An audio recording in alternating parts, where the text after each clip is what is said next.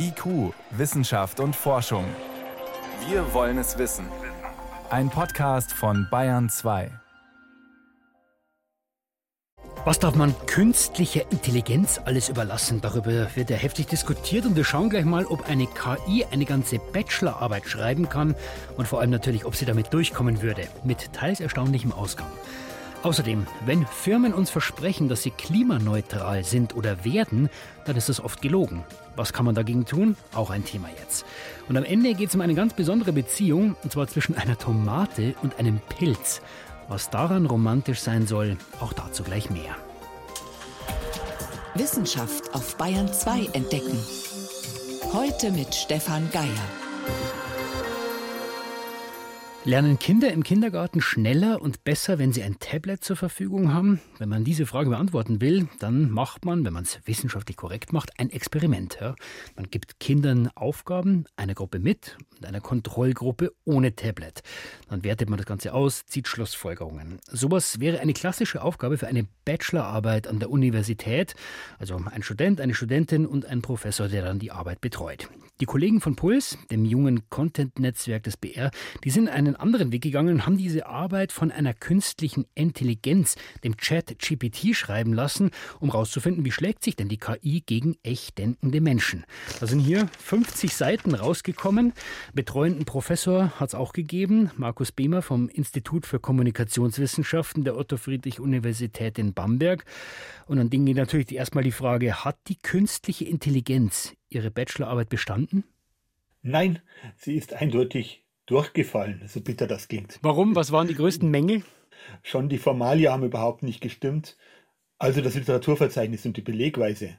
Ich habe mir das Literaturverzeichnis, das mache ich immer, als erstes genau angeschaut in der Arbeit. Und naja, es ist ernüchternd. Von den ersten acht Büchern, die da verzeichnet sind, gibt es vier schlichtweg nicht. Das Literaturverzeichnis ist deswegen so wichtig, weil es hinten sozusagen belegt, was der, die Schreibende für Quellen benutzt hat. Genau dafür ist es da und ob das wissenschaftliche Quellen sind. Und naja, geben sollte es diese Quellen und sie gibt es in dem Fall nicht. Wie kann das sein? Hat die KI diese Bücher dann, aus denen da zitiert wird, schlicht und weg erfunden? Ja, oder improvisiert. Die künstliche Intelligenz ist ja nicht intelligent. Sie verknüpft Daten, die ihr zugrunde liegen und so. Und hier hat sie verknüpft Namen von tatsächlichen Forscherinnen und Forschern, die in dem Feld arbeiten und Buchtitel und hat die neu zusammengefügt und hat damit Bücher erstellt, konstruiert, die es so gar nicht gibt. Okay, also an der Stelle gescheitert. Schauen wir trotzdem mal tiefer rein in diese Arbeit. Ich habe das ja hier vorliegen. Also wenn man mal das Formale, einfach nur das Äußere anschaut, dann muss man sagen, dieses 50-seitige Dokument sieht eigentlich zunächst mal aus wie jede andere Bachelorarbeit. Das stimmt, genau, ja. Ein gutes Inhaltsverzeichnis, plausibel, ungefähr 50 Seiten, ja, passt alles formal, sauber gestaltet. Da sind die Mängel nicht festzustellen. Sie sind erst, wenn man genauer reinschaut. Gleich am Anfang ist die Rede von einem Experiment, also sechs Kinder. Die einen haben äh, mit Tablet gelernt, die anderen ohne. Hat die künstliche Intelligenz dieses Experiment dann auch einfach erfunden? Nein, das ist nicht ganz so. Die vorgebliche Autorin ähm, hat hier tatsächlich vor einigen Jahren schon mal geforscht und hat diese Forschungsdaten erneut genutzt, hat damit die künstliche Intelligenz gefüttert und dann geschaut, was dabei passiert. Aber eine schöne Anlage der Untersuchung übrigens. Kontrollgruppe ist da, 2 mal 3, nicht sehr groß, aber für eine Bachelorarbeit ist es durchaus hinreichend. Nur da ist wieder wichtig, dass man bei einer Bachelorarbeit genau schaut, ob ein anderer Forscher, eine andere Forscherin das Gleiche nachvollziehen könnte, ob das transparent ist, was hier gemacht worden ist. Und das ist es leider nicht, weil es fehlt zum Beispiel der Fragebogen. Es war eine Befragung von diesen Kindergartenkindern und da müsste ich jetzt als Prüfer wissen, was sind denn die Kinder eigentlich gefragt worden? 16 Fragen sind es, so heißt es in der Arbeit mehrfach.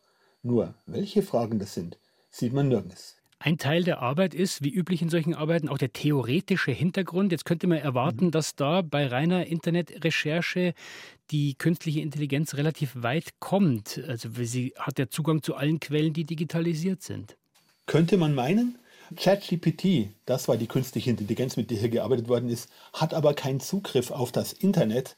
Es hat nur Zugriff auf die Daten, die hier gespeichert sind.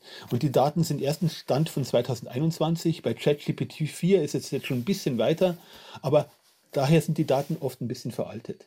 Es ist kein Wissensbot, es ist ein Schreibbot. Und diese Wissensdaten, die werden dann, naja, für einen plausiblen Text neu generiert. Plausibilität steht hier im Vordergrund, nicht unbedingt konkretes Wissen.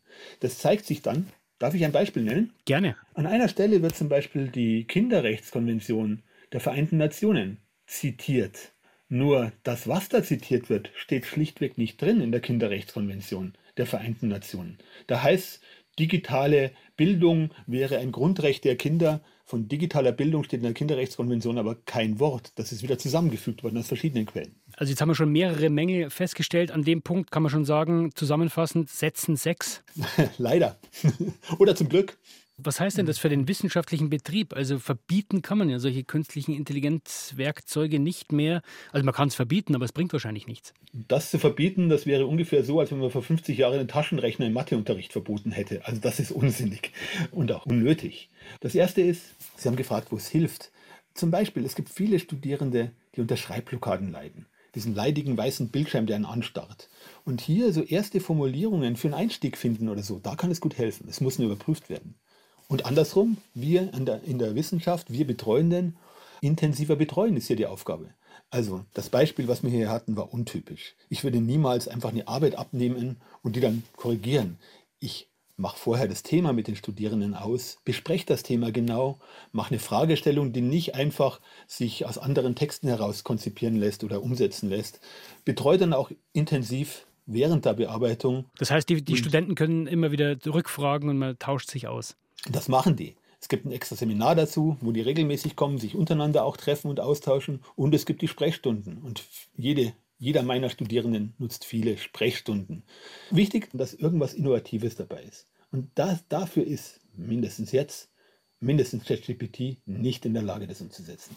Trotzdem haben Sie gesagt, für manche Bereiche kann man es nutzen und verbieten bringt nichts. Brauchen wir vielleicht dann auch so ein bisschen eine neue Medienkompetenz, die wir in der Schule schon lehren müssen? Wie geht man mit diesen Tools um? Ja, unbedingt. Inwiefern wir ChatGPT oder andere KI einsetzen können, wird die Zukunft zeigen. Ganz wichtig ist aber, dass man zum Beispiel Fake News von echten Nachrichten, von vertraulichen, verlässlichen Informationen unterscheiden kann. All das sollten wir in der Schule sehr viel stärker einbringen.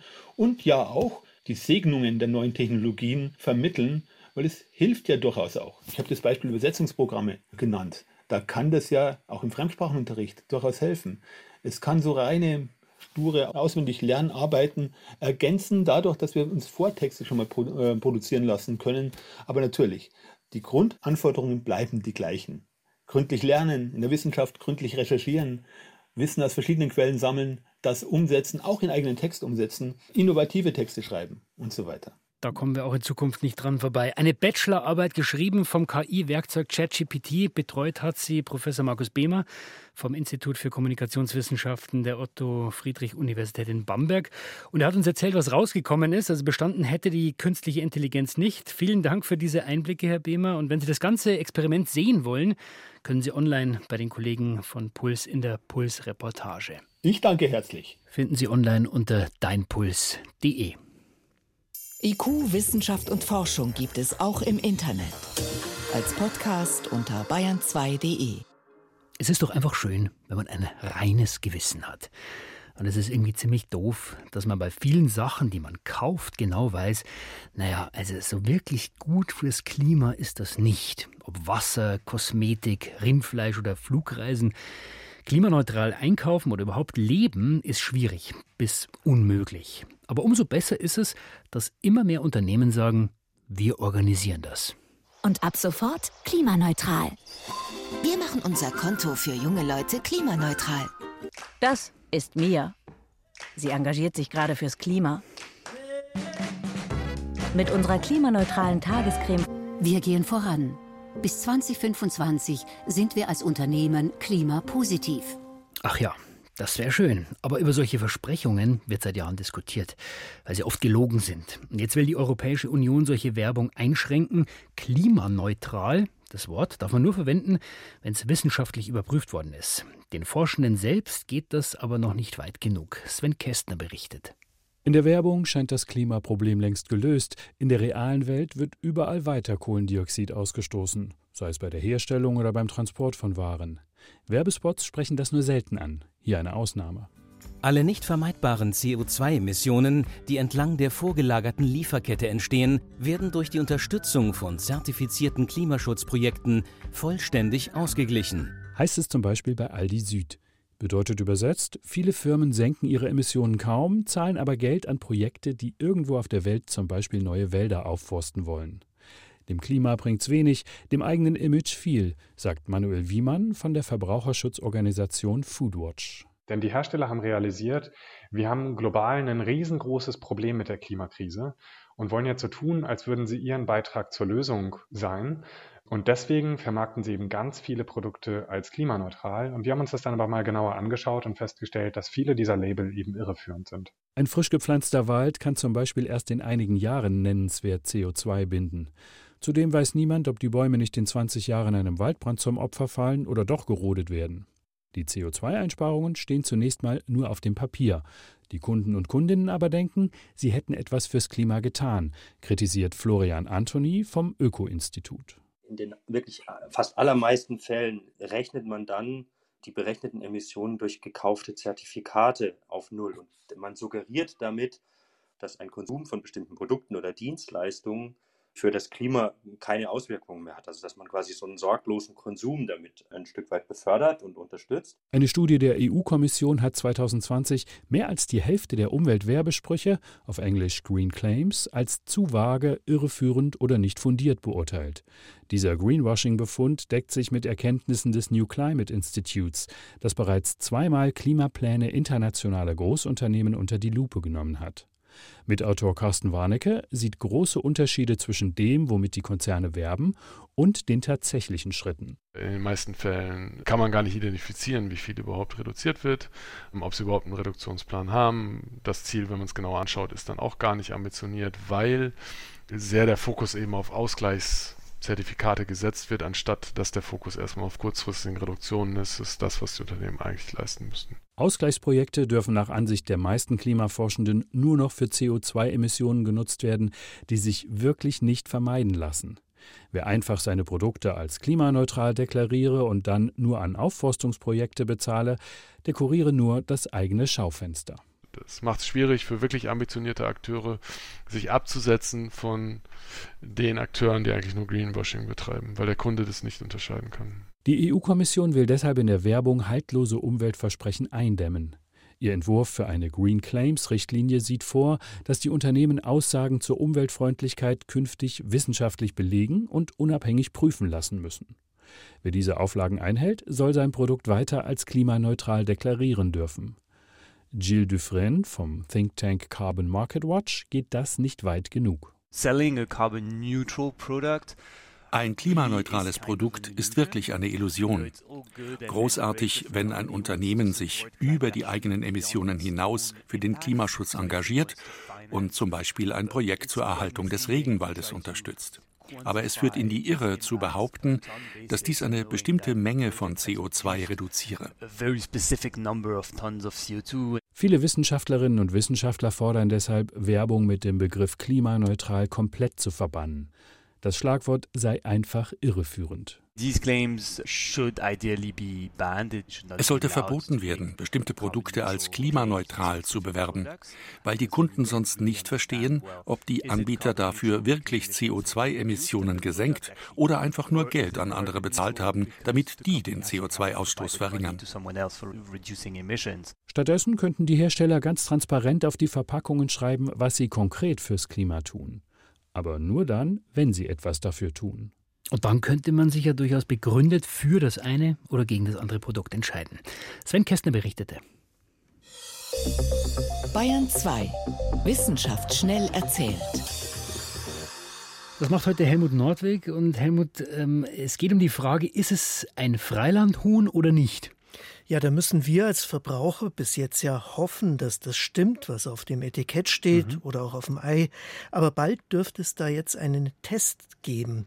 Den haben nämlich Wissenschaftler am Deutschen Krebsforschungszentrum entwickelt. Die okay. Idee dahinter ist, dass Erbgut, das ein Lebewesen mitbekommt, das verändert sich ja nicht. Aber es werden eben mal die einen, mal die anderen Gene benutzt. Und zwar je nachdem, wie ein Tier lebt. Zum Beispiel, ob es im Freiland lebt oder im Stall. Also ein Erbgut zu untersuchen ist ja relativ aufwendig.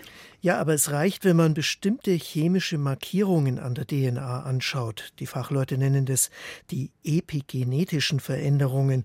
Und daraus können Forschende dann eine Art Fingerabdruck gewinnen. Und der unterscheidet sich dann nicht nur bei Freilandhühnern von denen aus dem Stall, sondern zum Beispiel auch bei Fischen, sagen wir bei Lachsen aus einem schnell fließenden Bach, sieht er anders aus, als wie wenn der Bach langsam fließt und wenn der Lachs in Aquakultur lebt, dann schaut es nochmal anders aus. Kann man alles am Erbgut ablesen? Kann man und das hat natürlich dann großes Potenzial für die Lebensmittelkontrolle und genau dafür wollen die Wissenschaftler den Test weiterentwickeln. Jetzt kommen wir zum Thema Bluthochdruck. Der kann ja Folgen im ganzen Körper haben. Herzinfarkt und Schlaganfall ist mhm. dann häufig, aber auch geistiger Abbau bis hin zur Demenz, das ist jedenfalls statistisch gut belegt. Warum das zusammenhängt, das haben jetzt polnische Forschende belegt. Die haben nämlich auf Daten einer großen Biobank aus Großbritannien zurückgegriffen. Da sind jede Menge Gesundheitsdaten drin von den Probanden, auch über den Blutdruck. Und es gibt dann von jedem auch noch einen Gehirnscan aus dem sogenannten MRT. Und was sieht man da im Gehirn? Ja, da haben die Forschenden dann neun Stellen im Gehirn identifiziert, die bei den Menschen mit Bluthochdruck häufig geschädigt sind. Und zwar bei so gut wie allen, sodass sie dann schon sagen, das ist sehr wahrscheinlich die Ursache. Mhm. Da geht es entweder um Bereiche, die unmittelbar mit kognitiven Leistungen zusammenhängen, um die sogenannte weiße Substanz, oder solche, die für Entscheidungen oder fürs Planen wichtig sind. Und auch die emotionale Kontrolle kann beeinträchtigt sein. Also es ist sicher eine gute Idee, wenn man den Blutdruck hin und wieder mal kontrolliert und wenn es nicht ausreicht, dann gegebenenfalls durch Medikamente kontrolliert. Mhm. Jetzt geht es am Schluss noch um Honigbienen. Aha. Die können nämlich verraten, was sich an Mikroorganismen in einer Stadt tummelt. Was haben die, was haben die Mikroorganismen mit den Bienen zu tun? ja, erstaunlicher Zusammenhang. Die Bienen, die schwärmen ja aus und sammeln dann zugleich mit den Pollen auch Bakterien ein und vor allem Pilze. Das zeigt jetzt eine neue Studie aus den USA. Die Forschenden dort, die haben zunächst Bienenvölker in New York untersucht. Die gibt es sogar dort. Auf den Dächern wahrscheinlich. Ja, wahrscheinlich. Und im Dreck sozusagen am Grund der Bienenstöcke, da sind jede Menge Mikroorganismen drin, zum Beispiel Bakterien aus der Umwelt. Dann haben sie sich gedacht, na gut, wir schauen jetzt auch mal in anderen Städten und da gibt es dann große Unterschiede in Venedig, in Sydney, in Tokio. Was sieht man da alles an Resten?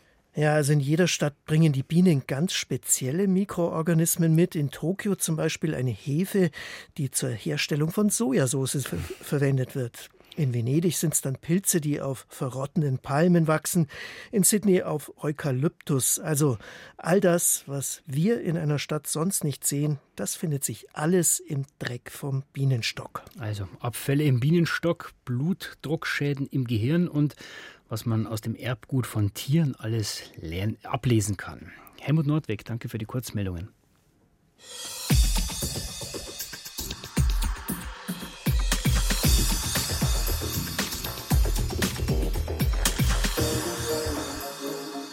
Das ist so eine Sache mit Beziehungen. Irgendwie wollen wir alle welche und wenn wir sie dann haben, dann wird es oft sehr kompliziert. Weil in der Regel funktionieren Beziehungen nur, wenn sie ausgeglichen sind. Das heißt auch, wenn jeder was davon hat. In der Geschichte aus der Natur, die jetzt kommt, da ist es nicht anders, nur die Partner, die scheinen auf den ersten Blick etwas ungewohnt. Und zwar haben wir da oben eine Tomatenpflanze und unten zu ihren Füßen oder ja, besser gesagt zu ihren Wurzeln einen Pilz. Die Beziehung der beiden, die haben Forschende jetzt genauer unter die Lupe genommen. Ob da was Romantisches rausgekommen ist und wer von wem profitiert, Jenny von Sperber hat genau hingeschaut. Trichoderma afrohasianum. Das ist kein Zauberspruch, das sind Pilze.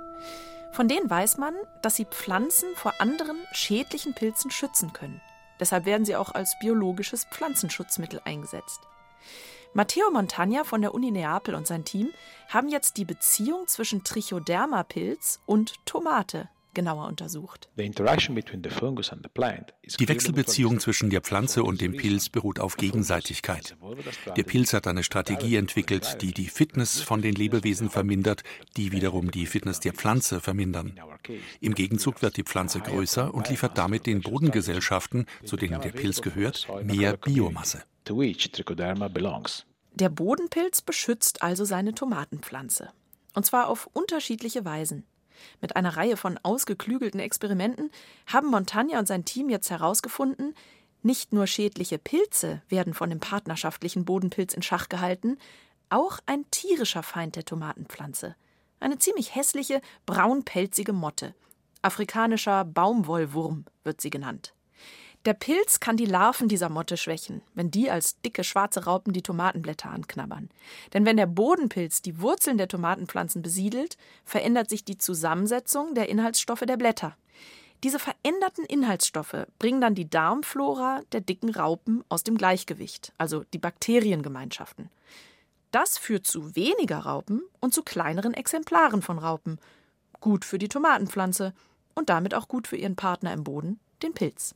Soweit wir wissen, ist das der erste Beweis dafür, dass Bodenpilze, die mit Pflanzen interagieren, die Fitness von pflanzenfressenden Tieren über deren Darmbakterienzusammensetzung schwächen. Hochinteressant findet das auch die Mikrobiologin Susanne Zeilinger von der Universität Innsbruck. Denn obwohl der Pilz nicht direkt mit der Motte interagiert, kann er die Darmflora ihrer Larven verändern und der Tomatenpflanze damit helfen. Gut möglich, dass auch wir Menschen oder unsere Darmbakterien so von Pilzen mitgesteuert werden. Schließlich essen wir die Tomaten der Pflanze und andere Früchte. Auf jeden Fall haben wir Pilze lange unterschätzt, sagt Zeilinger. Lange wurden sie ja als Pflanzen sogar betrachtet. Ja, mittlerweile weiß man, dass Pilze näher mit Tieren verwandt sind als mit Pflanzen. Pilze können keine Photosynthese machen, also Sonnenenergie in chemische Energie umwandeln. Also sind sie keine Pflanzen. Ihr Stoffwechsel ähnelt tatsächlich mehr den Tieren, also unserem. Und eben auch die Ähnlichkeit von bestimmten Genen zum Menschen ist auch gegeben. Also zum Beispiel Bäckerhefe. Man kann sich das ja oft ganz schwer vorstellen, dass eben so eine einzellige kleine Hefe, die wir ja eh alle kennen vom Brotbacken und von der Bierherstellung und so weiter, dass die eine Reihe von Genen, also quasi Erbmaterial besitzt, das sehr ähnlich zu dem Erbmaterial des Menschen ist. Pilze sind uns in gewisser Weise ähnlich. Zeilinger erzählt, dass manche Pilze sogar auf Jagd gehen. Dann gibt es auch Pilze, die können Insekten auch wirklich fangen, die können so eigene Trap, also so Fallenstrukturen bilden, was man aber auch wieder nutzbringend einsetzen kann, indem man den Pilz dann gegen Schadinsekten einsetzt. Das Umschalten in den Jagdmodus passiert zum Beispiel, wenn den zuckerhungrigen Pilzen die Nahrung ausgeht. Mit Schlingen oder giftigen Tröpfchen locken sie dann Fadenwürmer in ihre Fallen. Es gibt Unmengen von unterschiedlichen Pilzarten. Von den einzelligen Hefepilzen bis hin zu riesigen Geflechten im Waldboden, die Informationen von Baum zu Baum leiten können. Manche sagen dazu Internet des Waldes. Schätzungen gehen von etwa 140.000 unterschiedlichen Pilzarten aus. Und trotz teils enger Beziehung zu uns kennen wir nur einen Bruchteil dieser Arten. Von den wenigsten Pilzen sieht man überhaupt, dass sie Pilze sind. Also der, Leier natürlich verbindet mit einem Pilz einmal den Fruchtkörper. Aber nicht alle Pilze bilden ja diese Fruchtkörper. Die meisten Pilze wachsen ja im Verborgenen. Für uns unsichtbar. Und doch sind wir von Pilzen umgeben.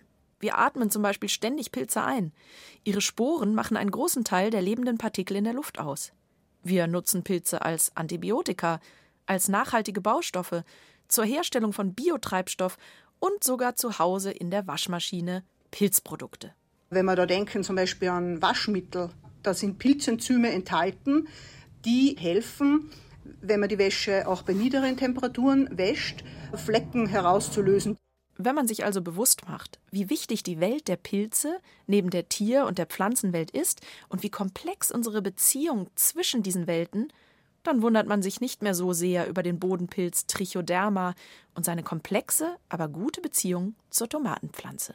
Also Beziehungen funktionieren durchaus, wenn jeder was davon hat und trotzdem an der Beziehung arbeiten, das müssen auch Tomate und Pilz. Soweit war es das vom IQ-Team für heute. Stefan Geier war Mikrofon.